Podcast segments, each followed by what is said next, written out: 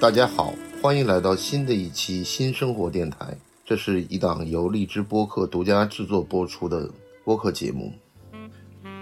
它这个节目呢，它是三十分钟、三分钟这么一段儿，多少人？对，然后我们可以进到下一段儿。这下一段儿呢，你觉得聊聊这个抒情这个问题，是不是跟爵士乐有关系呢？抒情，就是你演奏的时候，不仅仅是一嗯个乐手，而且你是个推广者，而且你也是一个组织者，并且你在等于你是个搞手，在往前推动这个事情。我说你是骑手吧，那个你自己也不好意思承 认，我骑谁 呀、你举旗的那个人啊， 我以为是骑谁、啊那个我你是以为外卖小哥那个骑手 是吧？美团骑手， 我说的是那个举旗的爵士乐举旗那个，那个那个你你算一个吧。算一个我真觉得这深圳的我也认识这些，他们那个那谁他们老莫老对瑞雪的嘛，那瑞雪他们也在做，然后包括那个北京也有在做。我一直跟深圳这帮哥们儿说，你们做的这个吧，就太前卫了。就是实际上，我可能认为还是我们在上海参加了那么多爵士音乐节，十几届下来，包括有的时候上海同时还有两三个爵士音乐活动一起搞，然后你会发现整个上海的这个节奏还是偏比较古典传统的，就是像欧洲很现代的或者很新潮的这些爵士乐，可能深圳我觉得会多一些。深圳没有。对，但是我看那乐队的那种感觉就是比如说 OCT 啊啊，对，OCT 那个东西叫 avant-garde，啊， avant-garde，它是属于就是 avant-garde 前卫，对实验，对，就先前锋。对我就说这个意思，就跟古典传统实际上是有点不太一样的，我觉得在推广音乐的时候，应该是向大循众序，渐进。它应该是向大众的，因为你那些玩小众的 avant-garde，你自己喜欢自己能找得着。对而我们希望的是有更多的人听，而不没错是让没错更多的没人错去听 avant-garde。对，因为就好像上海，你看做这个美术展览的时候，实际上是人最多的。我记得是有一次好像是莫奈的，嗯，据说整个这个展览就是搞了几十万人去买票看。嗯，对，那你你说你换个别的，他张硕老师他不知道他，看不懂。对他看这个，他觉得这就是我心目中的美术，对世界艺术就是这个样子。要是作为一个推广者来说，你是想让更多的人来接受这个艺术呢，嗯离艺术更近呢，还是说标榜你自己的审美？对，就有点像这个电影院儿放电影的这个概念一样，你放特前卫的电影，基本上就是对电影院来说，我他不愿意帮你排我排我片。我跟我们现在所有的音乐家都说，我说音乐家的任务是什么？音乐家的任务是把是更多的人带到音乐里里来，面来，对对，对，而不是在跟所有人说，哦，你看我弹多牛逼，对，那有点炫技了。不，那个就根本背离音乐。因为音乐上天赐给你音乐，上天为什么会赐给你音乐？是让你在音有乐中愉悦中的感受，对，让你的生活更加快乐。而上天给你音乐，不是让你拿着音乐去显摆的。所以你看到那些真正的爵士大师，等他们到了，包括五十多岁以后，你就像 Keith Jarrett 这种的，他年轻的时候玩多怪的东西都有。他从七岁就开始天才，然后到了五十多岁以后，他开始全都回头开始玩 standard，啊，玩那些最传统的东西。包括不光是他，Herbie Hancock、Chick Corea 都是一样的。所以最后大师他们最后真正见他，他不再是玩那些技巧项的东西。没错没错没错，而是返璞归真，他就演一些最 standard 的对，东西。他这为什么所有人都会最后回头去演这个？他是有道理的。就是他还是认为这个是接受的人最多的他不是说这个是接受的人，啊，他不是为了按我照不是市取场，悦市他场，不是取悦市场，对，他是觉得这个东西才是最本色的，才是最本质，才是最朴实的。对他觉得艺术不应该是高高在上的，没艺错术应该是拉在地面跟老百姓在一起的。明白。但是明白艺术它本身的审美和质素是高的，而并不是说趴在地下我去舔你的屁股。啊明白啊，我不是说在抖音上弄一个什么搞笑小品，那啊我，对就对对，那那不不是是那不是艺术家了，那不是艺术家，那是表演艺术家。呃， 那种是一种娱乐，是一种营销行为。对，艺术是让你带回去脑子里，听完这音乐，你可以让你回是味。啊，我就之前不是讲的这个人性的问题，爵士乐最早这种抗争的历史、文化的冲撞，嗯，还有这种所谓情感的发泄，还有这些拷问你的人性。我觉得实际上最早黑人的出现，就好像现在很多在说唱的这种，我一直觉得这个国内这个说唱就跟黑人不太一样。后来实际上你想想是不太一样，因为黑人说唱的时候是因为根本没饭吃，什么都搞，就就无路可走了，他就讲自己折腾闹这种。它就是街头嘛，对其实是小痞子吧。对对出现这个 disco 以后，你知道 disco 是怎么出现？disco 就是因为请不起乐队，对然后拿就是拿那玩意儿放音乐，对在街头跳舞就变成了 disco。然后他们就一帮人拿那个四喇叭，就跟我们小时候看见霹雳舞一样，放在那儿，然后他嘴上说，你还记得小时候看了霹雳舞电影？我看过，我看了大概有十遍以上。对，那对那里边就已经有 rap 了嘛。对对对，那是 MC Hammer 就是那时候嘛，对吧？九十年代，嗯没呃九九八十年代末，八十年代末，八八年、八九年之前的对，事儿，就是那个 MC Hammer，对对对吧？就是那个时候，那所时以候很早，其实我跟好多人一直说，就是解释爵士乐是什么。其实爵士乐就是现代流行音乐的起始源头。如果说音乐分两部分，那就是古典和现代。那么它就是现代音乐的起源。我还就想问你这个古典音乐、世界音乐、爵士乐是怎么样之间相融合的？同样的音符，同样的节奏，这这 个这个你跟我真绕这个没意思。我是感觉听古典音乐的，慢慢就会他会接受这个爵士乐，对。但是听流行音乐的话，他啊还是离爵它的士语言系统比较复杂嘛，因为古典音乐是一种复杂音乐。其实到了爵士，是把它的灵性又给释放出来了，把它有一些东西变得简化了，呃，把它腐朽的那些东西给抛掉了。对但是同时呢，又给它加上了即兴，把它的就是因为古典音乐全是写好的，你对没有什么可即兴的东对西，而且它有很多宫廷的东西在里面以前。，对古典音乐要没有宫廷，它就不能成为古典古音典乐音，乐对对吧？它就可能变成世界音乐。啊，轻音乐这种东西是到后面到现代音乐才会出现的，没有轻音乐这个概念。就中国自己搞了各种轻音乐对对对团对对对对对，其实这个东西其实就是抄保罗·莫里埃。啊，三个嘛，反正对，一但个保罗·莫里埃是从哪儿来的？保罗·莫里埃也是从从 fusion 从 jazz 对来的，对对对对对，他就是大乐队编制加上弦乐，但是他其实是电声乐队，后面加了一个弦乐。还啊有是詹姆斯拉斯特，哎，对，全是这种。对对对。那这种东西它那哎是，这种是不是因为当时为了给电影做配音配乐？呃不是，我觉得当时他就有那么一种在八十年代头七十年代末八十年代初，对，就是时。髦这种东西。对对因为在那个期间的时候，就是爵士大乐队的听法和听众们，你我再跟你说点现代音乐史啊。那您说，啊，对吧？你这个需要慢慢捋，对它是一步一步捋的。古典音乐到了这个一八九零年的时候，那个已经到古典音乐到最后的时候，已经进入现代派的时候。那个时候其实古典音乐已经，他们写现代派东西越来越不是那么悦耳了，对对吧？老百姓已经就是一般离离大众越来越越远了。对对对对，他的音乐走向也是，呃，审美也疲劳。然后这时候呢，就是哎，黑咱新奥尔良，对吧？对非洲黑人，对，加上受过教育的二手黑人，对对然后在这两拨人一块儿在教堂里边，对唱 gospel，对，然后唱完 gospel 以后，然后他们有些受过教育的黑人就会拉小提琴，会吹长号，然后会吹小号，啊，是这么着，他们就是组成了一个 marching band，就是跟咱们唢呐队一样，对红白喜事儿，也红白事儿的时候才出来，对，然后就这么管乐就，然后呢再加上他 blues，对因为黑人本身他骨子里有忧 blues，伤那种，还有 blues，然后再加上他在教堂里唱黑人的 gospel，还有 soul 的感觉，对对对。然后就融在一起你了。要是说的 soul 那个前两天那个动画片你看了吗？我看了，你觉得怎么样？挺好的，对，我也觉得就是非常震撼，它实际上并不是一个给小孩看的电影，他肯定不是给小孩看，对对小孩看了会懵的。 对，啊完全看不懂这怎么回事儿了。对，他在反而是给大人，他他有这种一个空间，而且他通过爵士乐切进去，特别好的一个角度。他用别的音乐，我都想象不到他会用什么音乐。对，别的音乐会摆，对，会摆，但是它里边也有电子，它也有现代的，它也有传统的。咱俩再说回来啊，嗯，到了那个阶段，就是到了，然后后面就开始出现了，然后路易斯阿姆斯特朗出来了，啊，对我的我的 What a wonderful day！对，然后然后一唱那个，它就变成了当时说实在，那就是当时的一点没有， 或者是，啊，有点这意思，有点这意对思。啊，它就是当时最火的歌了嘛，对，对不对？那个时候，那个就是所谓的流行音乐呀。没错。什么是流行音乐？什么是流行？你告诉我，你过，你把这个时代感抽离出来之后，你不在那个当下的时候，你现在在听，它还能流传到现在，那肯定就不是流行音乐了。它现在是经典，但是对什么是流行音乐？流行音乐我其实记得好像台湾那个他们管流行音乐叫时代曲，你记得吗？对啊，我觉得这就对了，它对就是你那个时代，对你当下流行的东西，对，就叫流行音乐。对对没有一个说专门你说包括说 pop music，它有对英文 pop music，那它就也是指的是在这个时代、对，这个时间段你对流行的曲子是什么？它有可能是摇滚，它有可能是什么？它有可能是什么？有可能是什么？但是它最后现在的 pop，它可能因为经过合成体系化，它给它有什么一六四五啊这种规定合成了。没错，呃但是以前是没有的。对但最早的流行音乐其实就是爵士，然后通过然后爵士，然后再变，然后从 swing 时代、摇摆时代结束到一九五零年的时候，然后出现了呃查理帕克尔做 b b o 然后呢，一帮乐手就决定爵士乐要改革，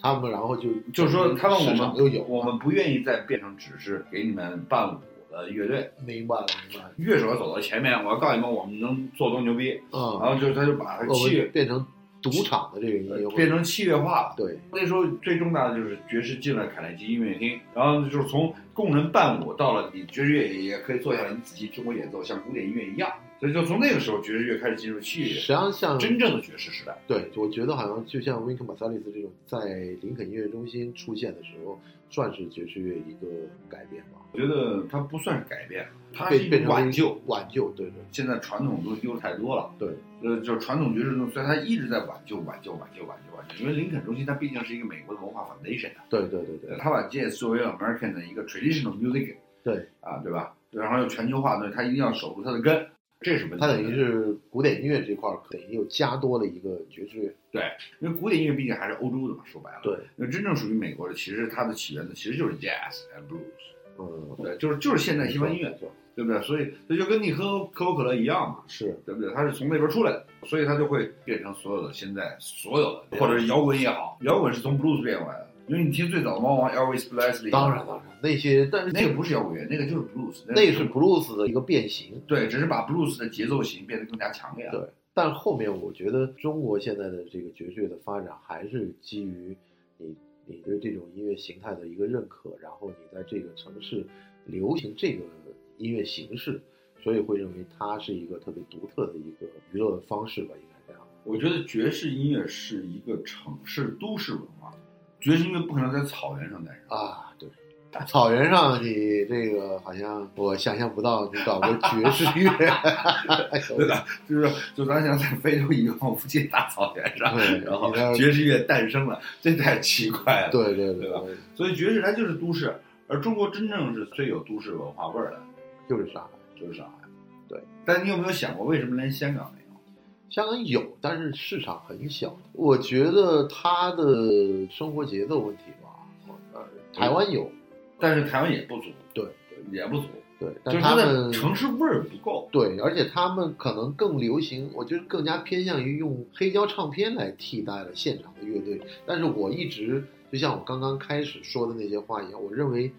实际上你一定要到现场去听爵士乐，不是它不讲究，对对对对，而且还有一个很大的一个问题，就是说这个城市没有给这些乐手足够的生活的空间。就他如果演出不多的话，他是留不住乐手的。那你想，香港也有尤金炮啊，对啊，你想香港在一九年代初的时候，夏绍生是不是？对，那陈百强啊，他们什么那时候的所有的配器全是爵士乐，对，就是全是 fusion 的对 jazz。对你比如他的《梦里人》，那就是 bossa nova，对他的名曲儿，对吧？但是那个时候就是说，只能说香港是一个是一个过分以娱乐和商业的地方，他没有把那个文化提出来，它是一个娱乐文化，他它不以是前是有一个在凯悦的楼下，就在那个尖沙咀君悦那旁边嗯有一个酒吧，我记不太清楚了。嗯那是最早的一个类似于，它就是一个牛扒馆。嗯然后牛排馆旁边就是有爵士乐啊表对演，对对，那个尤是金尤金那会儿他们对对对，那个就是可以说是他们的高光时刻吧，啊因为那个 Catalog Eugene，就那对时候全是都在那儿演出，而且包括后来那个他后边后来也来上海发展，叫 Wink 那个黑人，啊对对对他应该是吹号的还是萨克斯萨克斯对对，唱歌他也是张张也学友能唱也能吹号。然后我们当时在深圳跟他聊的时候，他当时还有一批香港的一批就是从美国过来的黑人，然后在香港也生活了十几二十年，对就是他也有足够的商业演出，能让他在那边。当然，他们平时因为可能技艺比较精湛，所以他也会帮张学友去做现场演出的嗯伴奏。但是他们平时好像就是在君悦的那个旁边那个酒吧嗯去演出，但现在这些都没有，对啊，现在都没有，对就只对现在只有咱潍坊还有一个小小的，很小的那个，就我也我也反正我觉得都不成气候了。就实际上上海的这个概念，你说兰桂坊那就是那个谁开的吧北？京那铁门，那就是那个谁，我知道，就我们老去他那叫什么俱乐部那个，啊斜坡上，对对对对，然后那个里头呢是，他一直还戴个耳机，还可以就是一个会员制的，就是所谓会员制就是可以抽烟的一个，啊，对对对对，对对，挺好的挺好的。他那个经常会有一些蛮不错的演出对，但是规模显然是跟上海不能比了。他就是你们上音的呀，是吗他是跟葛晓东同学， ？OK，然后上次去跟勇哥我们还在那儿挑马提尼喝呢， 就反正那是一个特别又跟香港的风格不挨着的感觉。为什么不挨着？ 就是他晚上的宵夜可以吃饺子，嗯， 对对对，那挺逗的。她是东北姑娘，对，东北，呃但还有一个地儿也特别逗，我上次也去过，他们带我，就是是在那种民宅，那个是是我们另外一个做餐厅的朋友，他自己也开了一档，他是在铜锣湾那个地方。民居，对，然后上楼，然后他对有一个弹钢琴什啊，么的，对对对对对，就那儿我去过，他带我去过，但是后来后来主没有要了不是在还在我啊去年去了还是他主要说白了还是这个市场的问题，所以我下面的一个问题就要问你这个，就是说嗯你怎么再把商业跟艺术这样考量做一个平衡？你想，你每一年的爵士节都是一个需要有大企业来资助或者是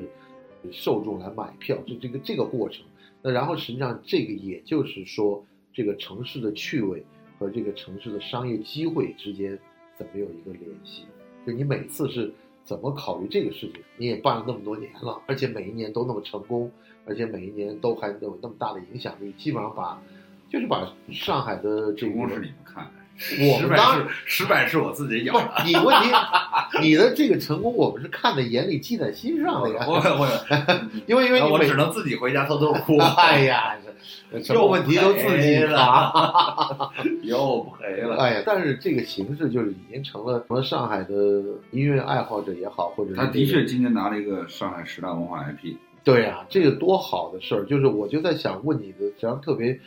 好奇的地方，也就是就是说你怎么样去把这个城市的趣味和艺术相结合，和商业相结合，因为这个是你要对这个市场非常了解，因为实际上每次这个演出市场的一个感觉，实际上就是一个你对这个市场的判断的一个结论嘛。我觉得，因为它不是一个生意性行为，然后但是呢，就是说你有每个人都有每个人的直觉，你就知道这个地方，因为你就像咖啡，对，和红酒，咱们就说咖啡啊跟上海关系一样。对当我记得我从小我是七五年生人，所以我七六年其实被父母就送到上海，嗯，但是呢，就待两年就回去了。好我，一直北京上海来回跑。我小时候来上海，我就那么小的时候来上海的时候，我记得我六岁在上海也待嗯过，那时候住在爷爷家，啊，爷爷家里每天下午会在家里烧咖啡对，所以你就知道了，他这个地方他就是这样。又回到了我们你像特别擅长的，你想他那个头，啊，头是永远是油头油油头油头出门从永远是西服，打着领带。我去我舅公他们家，那嗯都就是这样。呃，老人家他虽然那个舅公他们在家里还有唱片，他有时候会拿出来听。这是他觉得这是他的一个怎么讲呢？这就是他他追求的一个东西。这不，我觉得这就是这个城市，这就是这个城市的气质。对，你在北京问我姥爷，北京人，你一去那门口拿一盘儿，弄两根钉子在里边喝二锅头，那就是老北京 嘛。对啊，你说北京穷嘛那时啊候，，对吧？你像我我姥爷还好，他还不真不做钉子，自己炒俩小菜你说。啊你哦那个有点夸张， 那是你那是不，但是门口其他的就真是啊啊没有钱的，就是钉子，啊，就拿那个油炒一炒，我知道不用油炒，就是锈钉子，啊咂巴两口嘴里有味儿，然后就往外边儿喝。那哪年的事儿？我就说这一个城市就是一个属性。你要说这个商业的东西，它首先你要看对土。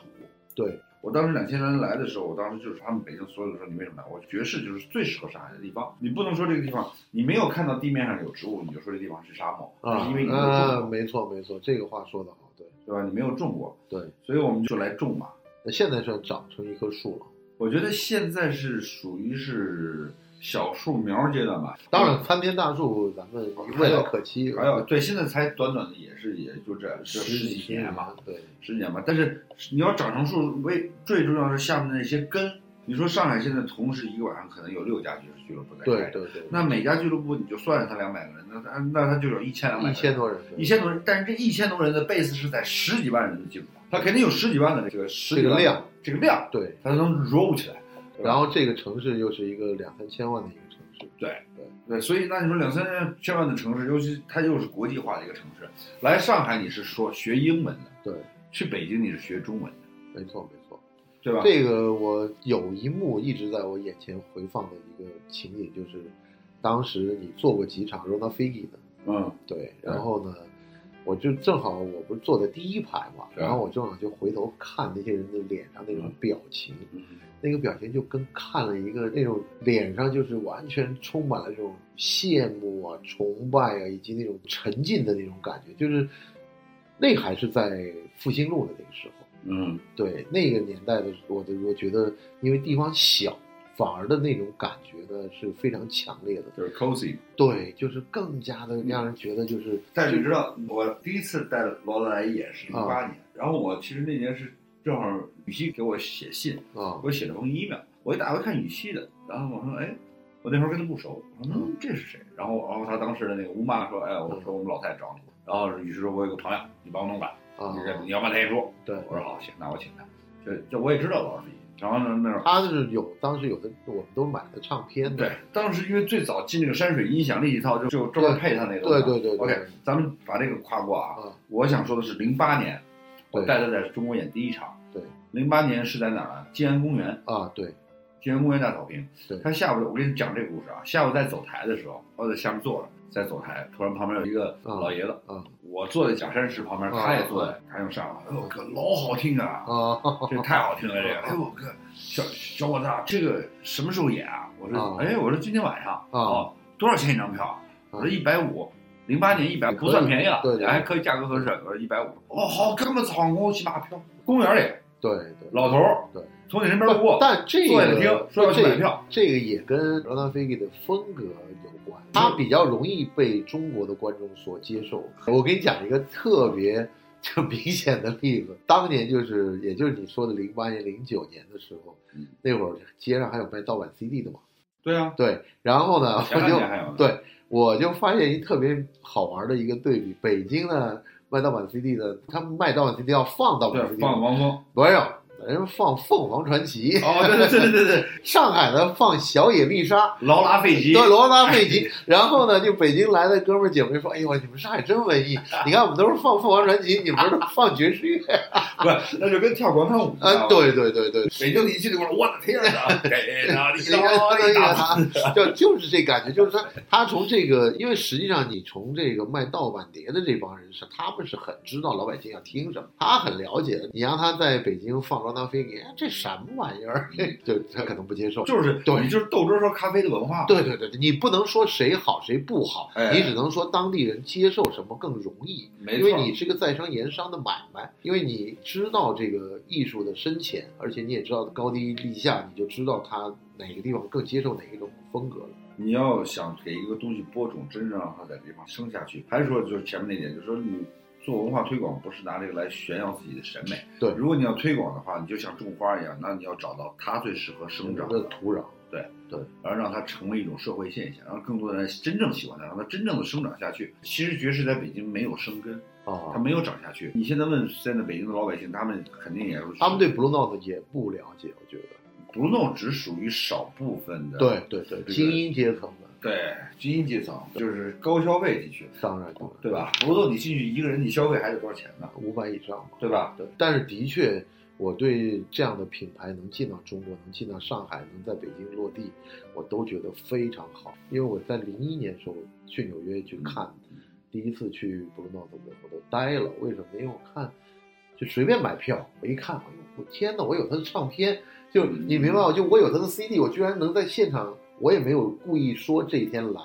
来买票，我就是路过那儿，我一看，哎呦，这特别好。对，因为不弄就是给你开的，对啊，就因你你为你你你先听了 CD，然后你要听现场，而且你当时你应该听过那个当铺爵士吧？就那个是录的最好的，为什么大家都说那张录的最好？那张就是把整个酒吧里面所有的细小的什么音全收进去了，什么玻璃杯啊、缸、烟缸啊什么的。我从最早的所有的都是这么录的，不弄最早都是这样的。不是，它不是不弄，它是另外一家品牌。不，我是说啊最早啊啊从一九三几年开始，但那到是一九四零年录音就全都是这不样。，那个是一个录音品牌，跟这个酒吧品牌跟那个音不是一回事儿，那是德国的。我说的布鲁诺是唱片品牌，呃，对也，那跟那酒是吧没不关是系。对，那是德国的品牌，我记得嗯。我还专门买了一本嗯他的出的海报的，就是他整对，个我上说在在一九三零年代啊到对对1940年对对代对所有的录音都是这么录的是，所以我一直就觉得好像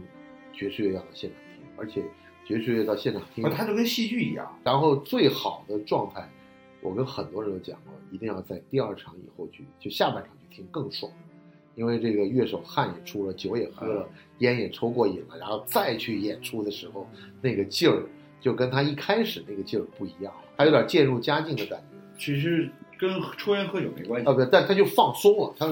他为什么放松？他就是演出的一开始的那种扛着那个劲儿过去了不是，你错了。啊，是什么呢？我跟你解释解释啊，啊，这个就像你们这种大型文艺青年啊，或者是大型这种 KOL，大型就是从外面看的啊那其实根本不是那么回事儿啊。嗯你们容易把他们也贴成你们理解的标签儿。其实对于我们来啊说，为什么会第二场松？因为我们对声音环境已经熟悉了，啊，就像你四个人开始对话一样，啊就像两个人开始，你一开始搭聊话聊聊是对需要对一点找，热络起来了啊，就生长环境已经熟悉了啊。今天啊因为每天跟每个不一样的人，甚至我每我站的位置不同，那他的声音也是不一样。对，所以等到第二次的时候，我对整个生产已经摸熟了。对，然后就更加容易的。所以呢，我该怎么说话就就说了，就这个是最主要的，因为我们演出现在都不喝酒。你像这些大师演出，其其实实都喝水，我觉得对但他他他不喝酒对对，我知道，我我的意思就是说，感觉就是到了第二下半场的时候，他更轻松了，他就更容易跟他其他的乐手做这个记不是轻松，但是从头到尾就没有轻松过。啊我们演出就是所有的音乐人，就越是高手，他越不可能是轻松的，啊